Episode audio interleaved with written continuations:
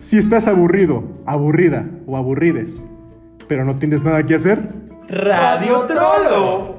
Si estás en un rato de lujuria, pero tampoco te quieres masturbar. Radio Trolo. Si tienes hambre, pero no tienes ni para el cereal. Radio Trolo. Este es el podcast más poderoso ante este mundo de ansiedad para hacerte pasar un rato muy ameno y olvides este mundo fecal.